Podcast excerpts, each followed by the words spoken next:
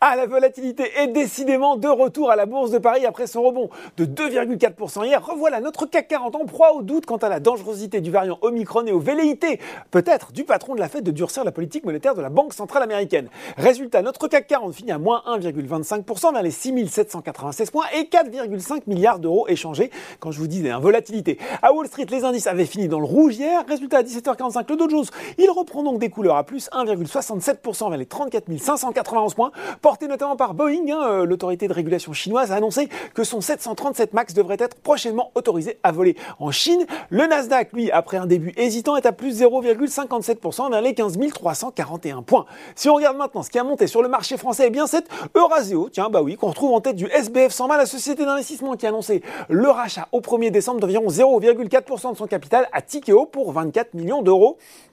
Derrière, on retrouve les parapétrolières Valourec et CGG malgré un baril de Brent sous pression sous les 70 dollars alors que l'OPEP+, a décidé de poursuivre sa politique d'augmentation graduelle de la production.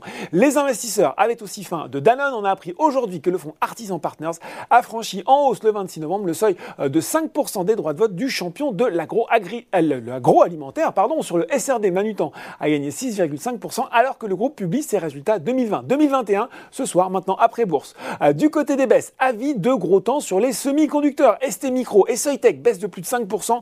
Alors en cause, une information de Bloomberg expliquant qu'Apple a fait savoir à ses fournisseurs de composants que la demande pour la gamme d'iPhone 13 s'était affaiblie à l'approche des fêtes de fin d'année. Pour rappel, la marque à la pomme est le premier client du groupe franco-italien représentant un quart de ses ventes en 2020. Euh, gros coup de vent aussi sur Neoen quant à FDJ, eh ben, n'avait pas tiré le bon numéro aujourd'hui et cède 5,45% sur le CAC 40. En plus de ST Micro, on retrouve Orange en baisse tout comme Eurofin Scientifique, là c'est Goldman Sachs hein, qui a dégradé euh, le titre de achat à neutre. Hermès aussi, enfin, perd un petit peu de sa superbe, alors qu'on a eu confirmation que le groupe d'Hyperlux allait bien intégrer l'indice Eurostock 50 à compter du 20 décembre en remplacement d'Universal Music Group.